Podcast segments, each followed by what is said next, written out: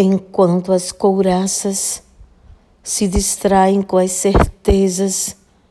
a pele se arrepia com as dores dos ventos, na linguagem dos moinhos subcutâneos, e o corpo se levanta pela única certeza